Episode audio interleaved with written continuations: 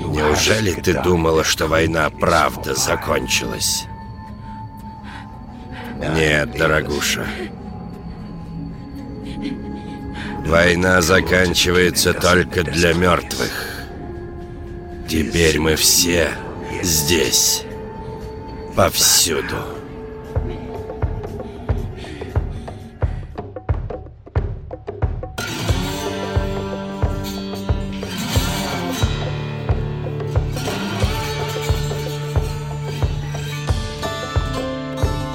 Всем привет! Это подкаст в предыдущих сериях, и мы его ведущие. Иван Филиппов, автор канала «Запасаемся попкорном».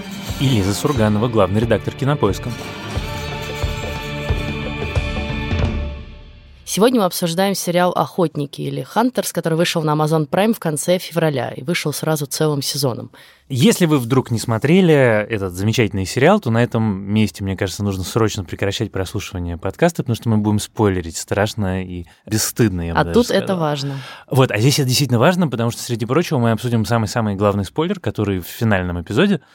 Итак, э, действие сериала «Охотники» происходит в 1977 году в Нью-Йорке, где трогательный еврейский юноша узнает, что его бабушка, которую трагически убивает грабитель, была на самом деле членом тайной еврейской организации по поиску и жестокому убийству нацистских преступников. Собственно, это нам и задает очень много тем, которые в этом сериале поднимаются. И в первую очередь это, конечно, тема расизма, тема ненависти. Если присмотреться внимательно в этом сериале, понятно, что есть там переклички с сегодняшним днем, да, что этот сериал, несмотря на то, что он как бы про 70-е годы и как бы про выдуманные события, хотя и основанные частично на реальных, он все равно рассказывает нам про сегодняшний день и сегодняшний мир. Да, я с тобой совершенно согласен. И я бы даже сказал, что он в первую очередь про сегодняшний день и про сегодняшний мир, потому что 70-х там только декорации. Это не более чем повод поговорить. Когда ты говоришь про расизм и меньшинство, я уверен, что это причина, по которой продюсер Джордан Пил согласился всю эту историю продюсировать и таскать на Амазон и вообще в нее так мощно вписался, потому что для него это, очевидно, очень актуальные темы. Но я напомню, кажется... что он режиссер фильмов «Прочь» и «Мы», которые... Очень социальные. Социальные хорроры да. тоже на тему расизма, прав чернокожего населения и так далее, и так далее. Ну и вообще Джордан Пил весь про как бы сегодняшний день, про борьбу с расизмом, про важные актуальные проблемы. И тот факт, что он сегодня один из главнейших продюсеров, даже сказал, Голливуда, то есть человек, который может ногой открыть любую дверь, это, конечно, сериал «Охотники» сильно в плюс. Но мне кажется, что у автора все таки задача была другая. Для него, конечно, расизм и антисемитизм и все остальные истории — это важно, но у него другой объект ненависти. Другое послание он закладывает, главное, э, в эту свою историю. Мы с тобой перед началом подкаста обсуждали, что мне он очень понравился, этот сериал, а тебе он понравился не очень или даже скорее не понравился. Сейчас про это тоже, наверное, поговорим. Так вот, наверное, будет правильно сказать, что охотники мне не просто понравились, охотники меня все натурально влюбили. Именно этой фишкой, именно этой историей, которую ты понимаешь только ближе к финалу. А история это следующая. Ее нельзя просто так рассказывать, ее нужно рассказывать с некоторым бэкграундом. Охотники вдохновлены реальными событиями. То есть понятно, что события, происходящие в сериале, это полностью выдумка авторов, это такой мега-комикс про нациков и Холокост, но в его основе лежит один, ну, на самом деле, два факта, которые заслуживают внимания, факт настоящих. Факт первый, который личный. Для автора сериала Дэвида Вейла это личная история, потому что его бабушка и дедушка — это люди, прошедшие нацистские лагеря смерти. И он слышал эти рассказы, он знает эту историю. И дальше, вот будучи человеком, воспитанным в еврейской культуре, воспитанным с этими рассказами, ему 31 год сейчас, значит, 7 лет назад, 24-летний Дэвид Вейл узнает историю про операцию «Скрепка».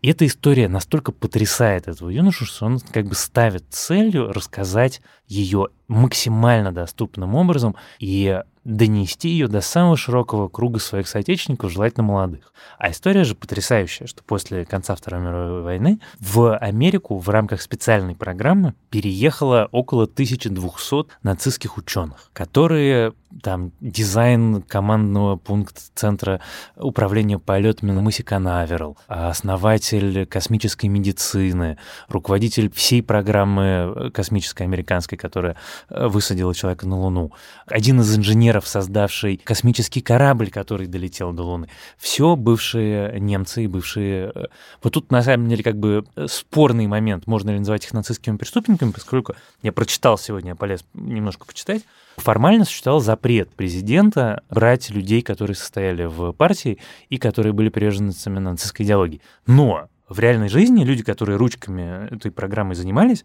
они делали ровно то, что показано в сериале. Не факт, что она так называлась, потому что открепляли э, листочек с досье, на котором было написано, что человек войну делал. Почему скрепка? Когда компрометирующие документы были удалены из их личных дел, Да. об их гнусном прошлом напоминали только отпечатки их скрепки.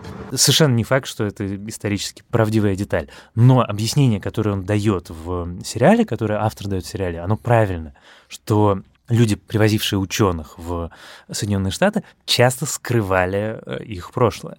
И там были люди, которые натурально в военных преступлениях, таких настоящих, в экспериментах над людьми э, принимали участие, и прямо в жесть-жесть, и Ну, ужас-ужас. Или вот этот, собственно, основатель космической программы, да, американской, который как бы отправил американцев на Луну, на его заводе в Германии тоже трудились евреи, которые там погибали сотнями и тысячами, потому Да-да. что фактически использовали просто рабский труд. Нет, там Труд есть вообще прямо эта фишка про то, что ракета Фау-2, которую придумал Вернер фон Браун, благодаря ей погибло меньше людей, чем погибло узников на заводе по ее производству. Вот, и несмотря на то, что в его воспоминаниях, в его автобиографии есть строчки про то, что он был против этого, и что ему сказали, что если он будет возражать, то, значит, он сам оденется в эту робу и будет собирать э, ручками эти ракеты, история все равно мутная.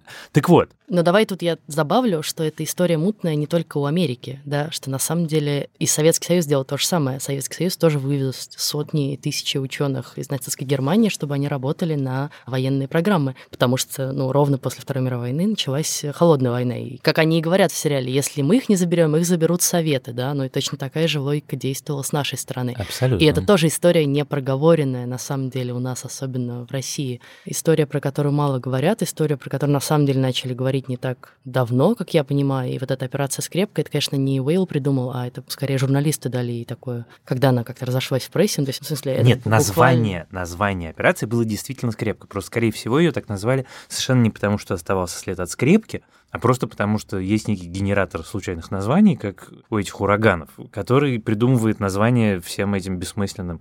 Там нет Не логики. будем сейчас про это спорить. Так вот, и узнав эту историю, и решив донести ее до широких, что называется, народных масс, Фейл придумал охотников. Ты сначала начинаешь смотреть сериал и думаешь, ну хорошо, окей, комикс, понятно, гротеск, понятно, вот значит, мне кажется, что с момента, когда у тебя 80-летняя бабушка голая умирает от газа э, циклон Б в ванне во Флориде, ты более-менее понимаешь тональность сериала, то есть все становится сразу понятно. Но ты думаешь, вот окей, значит, есть герой, герой положительный, есть злодей, злодей ужасно и отрицательный. Это чистый комикс, там нету никаких нюансов. И вдруг ближе к концу ты понимаешь, что нюансов нету, потому что злодеи в этой истории совершенно другие. Что нацисты ему не интересны. Про нацистов все уже понятно. Уже сняты тысячи и сотни фильмов про Холокост, 10 из них гениальны. Уже высказано все, что можно сказать про это. И про нацистские преступления тоже все сделано. А для него настоящими главными злодеями являются американские чиновники, американское правительство и военные, которые решили, что существуют в принципе в природе какие-то цели, будь то там интересы государства или интересы научно-технического прогресса, или там желание высадить человека на Луну, которые могут оправдать сотрудничество с людьми, которые даже косвенно ответственны за Холокост. Слушай, я согласна, что эта тема важная, и там есть гениальный вот этот эпизод, где комедийная вставка черно-белая, да, где американские политики, включая президента, обсуждают, привозить им действительно нацистских ученых из Германии или нет. Это ведь не какие-то кандидаты в члены общества Мэнса. Мы можем пригласить на работу более тысячи самых блестящих умов в истории человечества. Они совершали самые ужасные военные преступления в истории человечества. Не знаю, как мы объясним это американскому народу. Для начала мы скажем, что не хотим, чтобы эти ублюдки стали в будущем мощной военной державой. Потом мы объясним, что произойдет, когда их зацапают советы. Мы не обманываем Америку, а защищаем ее. Эти аморальные оппортунисты надеются, что именно это вы и скажете. Мы не можем закрыть глаза на их вопиющее пренебрежение к жизням людей. К жизням евреев. Это оксюмарон? И в конце там такой «Yes, that shit really happened». Да, эта хрень действительно произошла. И это действительно очень круто поданная тема, очень в лоб рассказана. Действительно, он не стесняется и без всяких экивоков ее рассказывает, и вообще как бы говорит, что, чуваки, это реально произошло, вот наше правительство с вами так сделало. Да, а потом он делает еще великую вещь. Он берет и ставит знак равенства между американским правительством и нациками. Когда у него вот этот вот обаятельный нацик из первой серии, объясняя там положение дел, говорит, а как ты думаешь, почему я так комфортно себя чувствовал в Вашингтоне?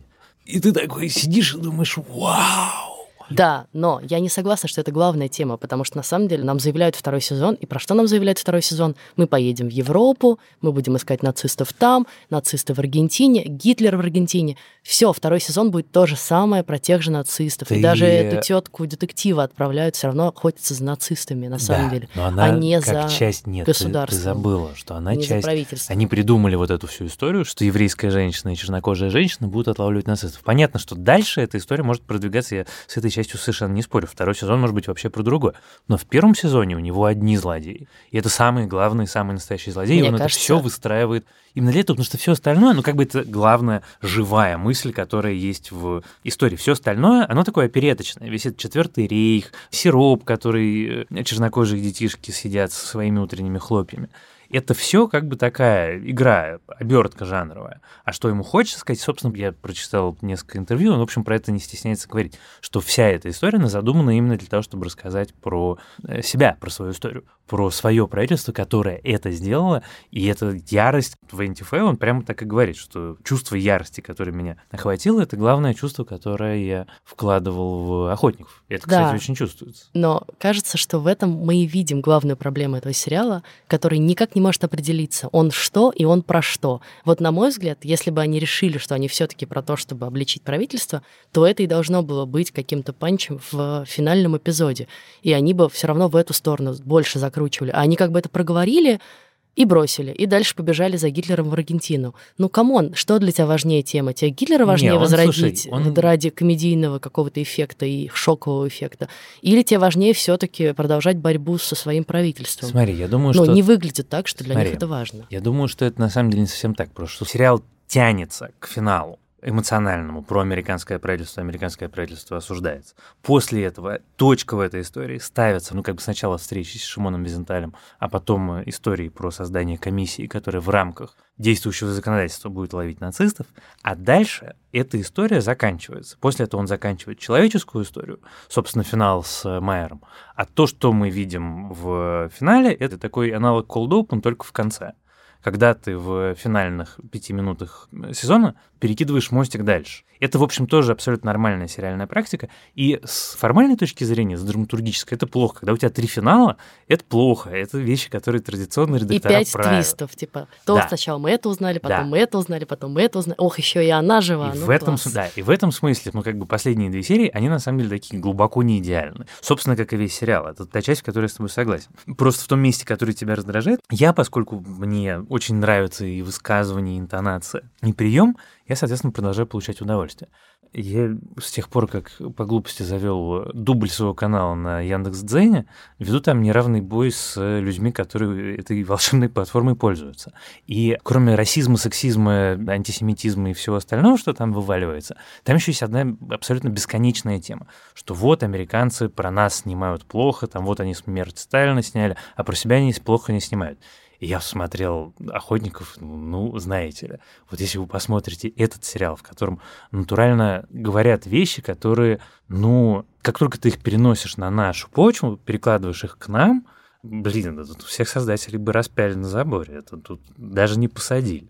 То есть он покушается на абсолютно святые вещи. Там, ладно, правительство, но вся космическая программа, выставка на Луну, вся история, которая является частью самого героического этоса американской э, нации, скажем, пафосно. Да, Это и меня там круто. тронул отдельный момент, когда, помнишь, рассказывается история, как освобождают концлагерь, что их освобождают все-таки не американцы Да, и да. не союзники с Запада, их освобождают советские солдаты. Ангелы в зеленом. И это очень трогательно, и это очень важно, потому что, ну, очень часто мы привыкли видеть в американских Да. фильмах полное как бы отсутствие вообще хоть кого-либо, только Америка вела войну с нацистской Германией.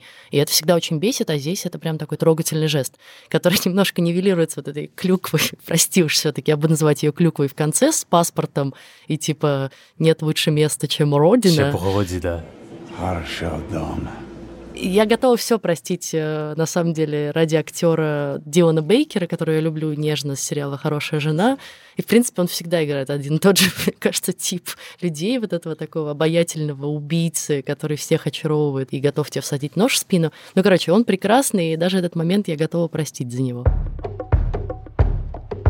Давай поговорим про то, как изображен Холокост в сериале и про скандал, да, потому что мы знаем, что в первой же серии показывается придуманная сцена шахматного поединка, который ведется заключенными концлагеря. Да, да, где в... один заключенный и комендант концлагеря играют живыми шахматами. Да, и, соответственно, эти заключенные должны друг друга убивать. Эта сцена очень жестоко показана. И сразу же после ее демонстрации официально было заявление от музея в которые сказали, что они крайне против такого изображения Холокоста, потому что это искажение истории, которая была реальной и остается реальной для многих людей. И, значит, в таком виде это плохо, потому что про такие важные темы нельзя ничего придумывать. И создатели в ответ заметили, что они, наоборот, хотели как бы максимально отойти от реальных историй и реальных людей, которые через это прошли, чтобы никому не причинить боль, и поэтому как бы придумывали что-то ну, в рамках того жанра, который они придумали, да? Слушай, я думаю, что на самом и деле... это сложный очень этический спор, на самом я деле. Я не думаю, что это сложный этический спор. Вот я правда не думаю, что это сложный этический спор,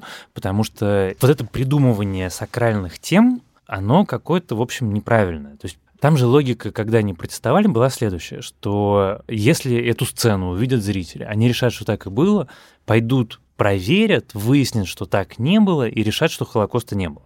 Там же логика, я прочитал это заявление, ну, она такая. И это очень смысле. странная логика, это дико странная логика, потому что на самом деле это всего-навсего избытки жанра он, рассказывая комикс, он делает его предельно жестоким. Его нацисты должны быть супер-мега страхолюдинами. Вместо того, чтобы использовать какие-то реальные душераздирающие вещи, которые мы знаем про Холокост, он делает это в абсолютно комиксовом, визуально страшном виде. Более того, если ты вспомнишь, там все придуманные сцены, очевидно придуманные, и конкурс голосом концлагеря, и шахматы, и эта сцена с оркестром, они все в первых двух сериях. Потом этого больше ничего нет. Потом все истории про Холокост будут абсолютно аутентичными.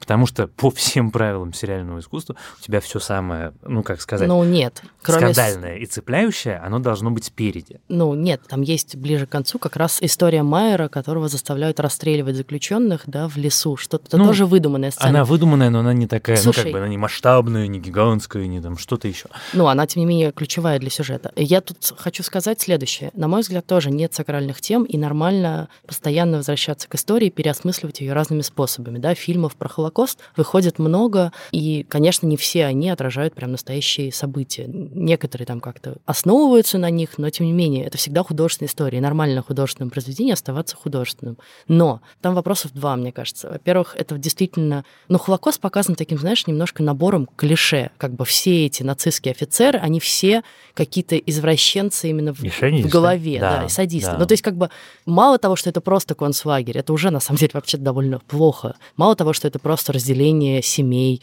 когда отнимают детей у родителей и так далее. Но нет, нужно гиперболизировать все, нужно довести до крайности, иначе мы не прочувствуем. Нет, Но не это иначе не мы так. не прочувствуем, это закон жанра. Он с самого начала говорит, я не делаю драму, я делаю комикс. Эту историю как что-то другое воспринимать не имеет никакого смысла. Герой должен быть супергероем, а злодей должен быть суперзлодеем. И он одной краской, он лишен всех нюансов, он лишен какой-либо осязаемой человеческой логики он суперзлодей. Обычно суперзлодей хочет уничтожить мир в силу каких-то обстоятельств. Здесь это просто суперзлодей, который садисты, которые любят мучить людей. Все, на этом там вся мотивация да, но заканчивается целиком. В некотором смысле, и... если у тебя комикс, и у тебя просто важно показать суперзлодеев как суперзлодеев, то на самом деле становится неважно, про Холокост это комикс или про что-то еще. Это просто получается набором, как бы, реально, это сериал «Пацаны» тогда становится. Ну, так это и есть сериал «Пацаны». Да, но тогда зачем тебе Холокост? Ну тогда что, как бы не надо играть на реальные это, истории, нет, смотри, на реальных костях. Это, смотри, потому что это личное высказывание человека, который хочет рассказать личную историю. Про то, что вот, посмотрите, было так ужасно, и вот так ужасно, и вот так ужасно, а потом людей, которые за это ответственны, наше правительство взяло и перевезло нам, чтобы мы отправили человека на Луну. Это его история. И не показав того, как это было ужасно. Да, но а не преувеличив. Жанр. Почему? Это жанр. Почему не преувеличив? Опять-таки, вот я просто не могу понять э, ответа на вопрос, почему нет. Если это жанр такой, почему не преувеличить? Почему в сериале пацаны... Э, Потому что это тогда теряет связь с реальностью, и на самом деле ты перестаешь, ну, реально, поскольку ты не очень веришь в историю с шахматами, ты перестаешь им сопереживать. Ты это видишь как бы фикцию, да, ты видишь не, некоторую не придуманную картинку и придуманную историю. И гораздо страшнее и важнее оказывается действительно история там более личная, про потерю ребенка, про просто... Несомненно. Ну, ну я просто не понимаю, почему акт. одно должно исключать другого. Я не пытаюсь тебя убедить, что тебе должно нравиться. Это тоже, в общем, странно будет. Я пытаюсь объяснить, почему есть вопросы к этому сериалу. У меня есть еще несколько. Нет, на самом деле а, миллион вопросов. Связанных в первую очередь именно с формой. Мне как раз очень понравилось решение с а, вот этими постмодернистскими вставками и такой игрой с обыгрыванием разных форматов, где у тебя то реклама про нацистов, то телешоу, в котором... Это гениальный реальный Нет, момент. телешоу просто потрясающий. Как это называется? Не столько одному, ну что-то ну, из этой типа серии, да? Где ты отгадываешь э, за деньги, даешь правильный ответ, почему все ненавидят евреев. Потому что они заправляют всем в Голливуде. Потому что сколько уже можно говорить про Холокост? Да, евреи, забудьте уже об этом. Потому что они насильники. Создают финансовые пирамиды. Глобалисты. Потому что они евреи. Джойс получает главный приз. Ну, потому что они евреи. И это прям очень круто сделано. И какой-то такой жесткий юмор мне в этом месте нравится. Меня не смущают жестокие сцены со старушкой в душе, ну или просто жестокие сцены. Там как бы начинается супер жестокая сцена, где чувак просто всю свою семью порешал и пошел улыбаясь дальше. Вот это я могу принять как особенность жанра. Некоторые вещи не могу. Но что меня реально бесит, это некоторое как бы раздолбайство и отношение к зрителю, к типа, ладно, он схавает. Мой любимый момент. Давай, Вань, ты силен в математике сейчас. Сколько лет Джонни? Э, не помню. 19. Так. Действие происходит в 77 году. Так. В каком году он родился? Ты нашла, как Окей. спросить. В 58-м. Так. Теперь вспоминаем, в каком году кончилась война, и Руфь и Майер выбрались из концлагеря. Ну, типа в 45-м. Да. Он их внук.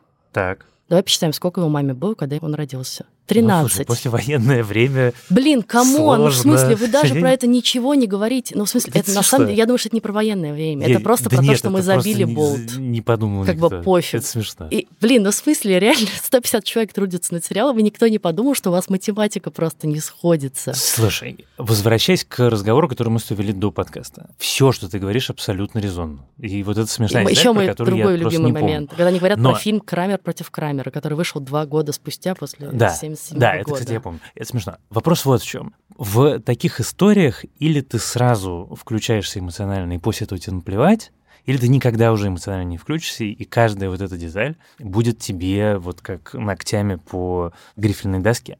Просто у меня получилось, что я включился, и э, все недочеты, а их там много на самом деле, ты сейчас два назвала, я там могу еще 10 назвать, они меня абсолютно не раздражали, потому что такая, знаешь, логика холодильника. Ты про это вспоминаешь, когда ты уже закончил смотреть. Когда я смотрел, мне было интересно.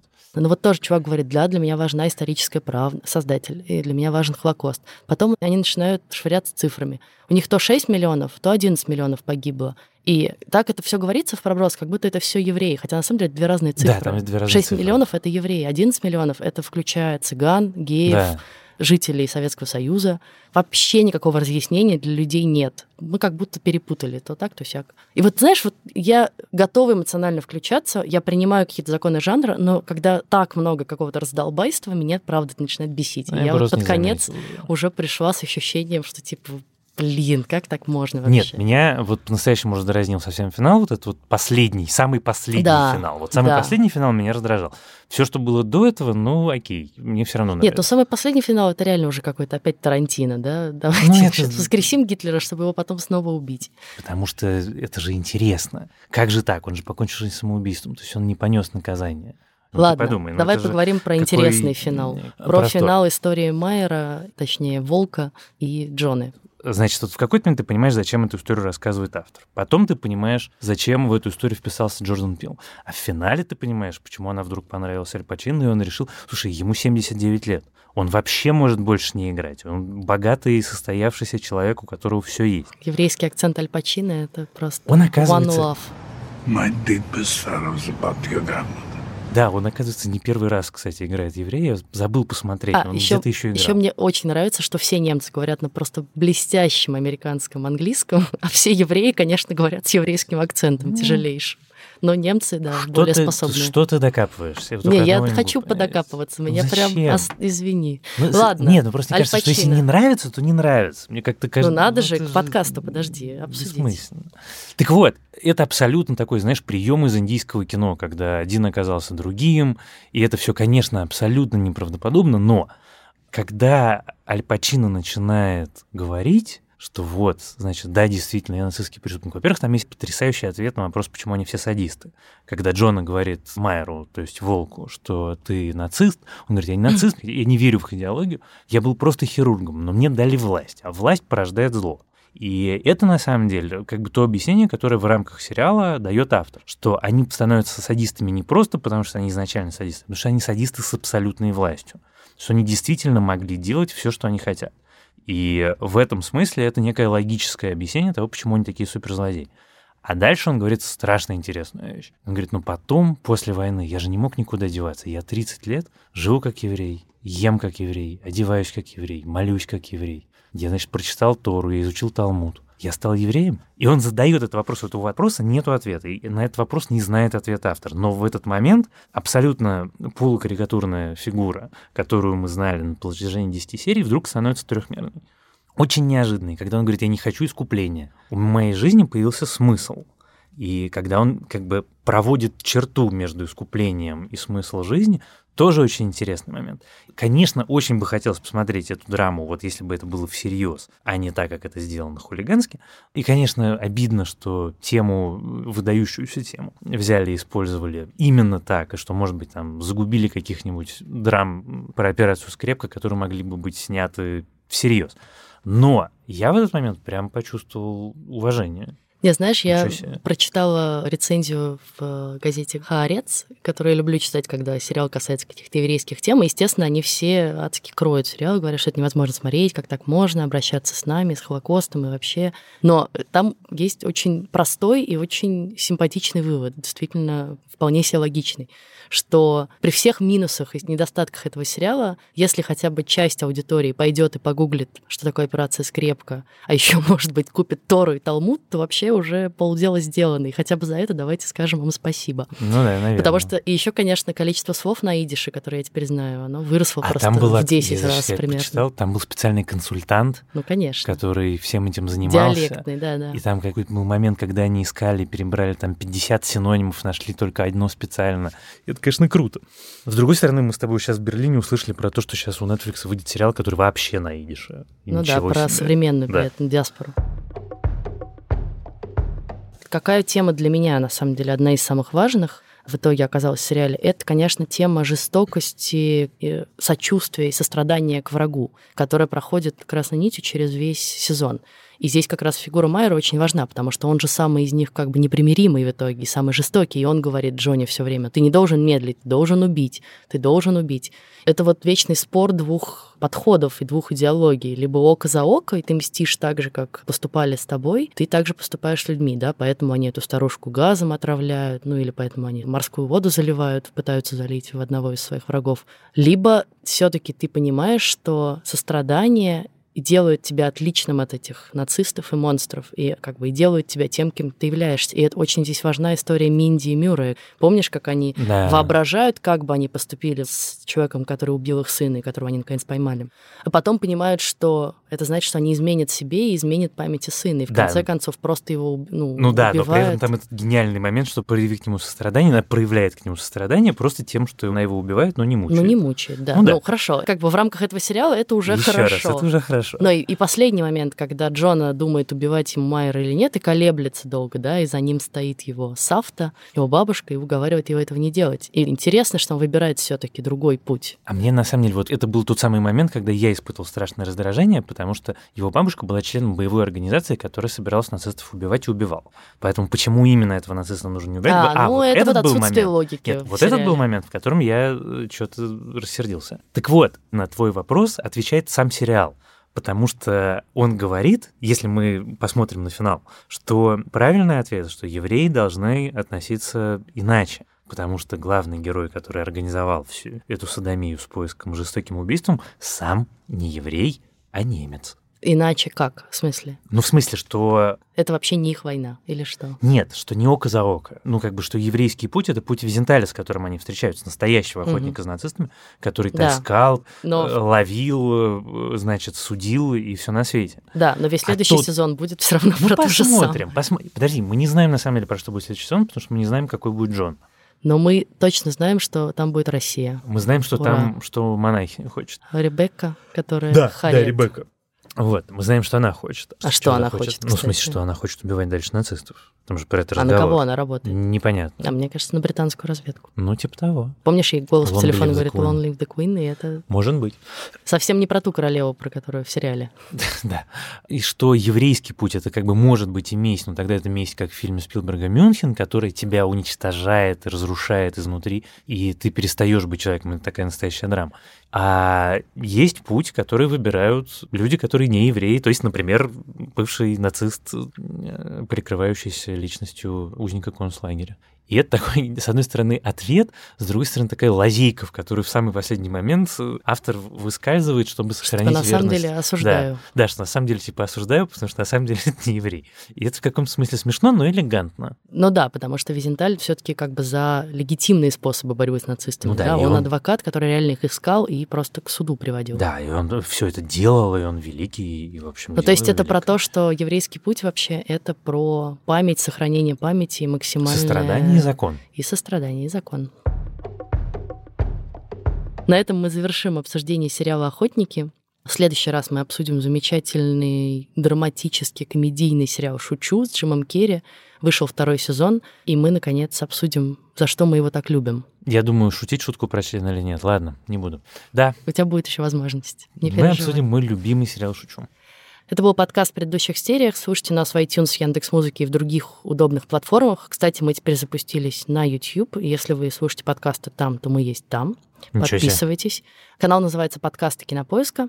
Напоминаю, что у нас с недавних пор есть группа в Фейсбуке. Она называется «В предыдущих сериях». Пишите там предложения.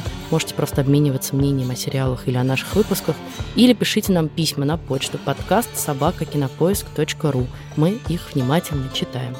С вами были Лиза Сурганова. И Иван Филиппов. Пока. Пока.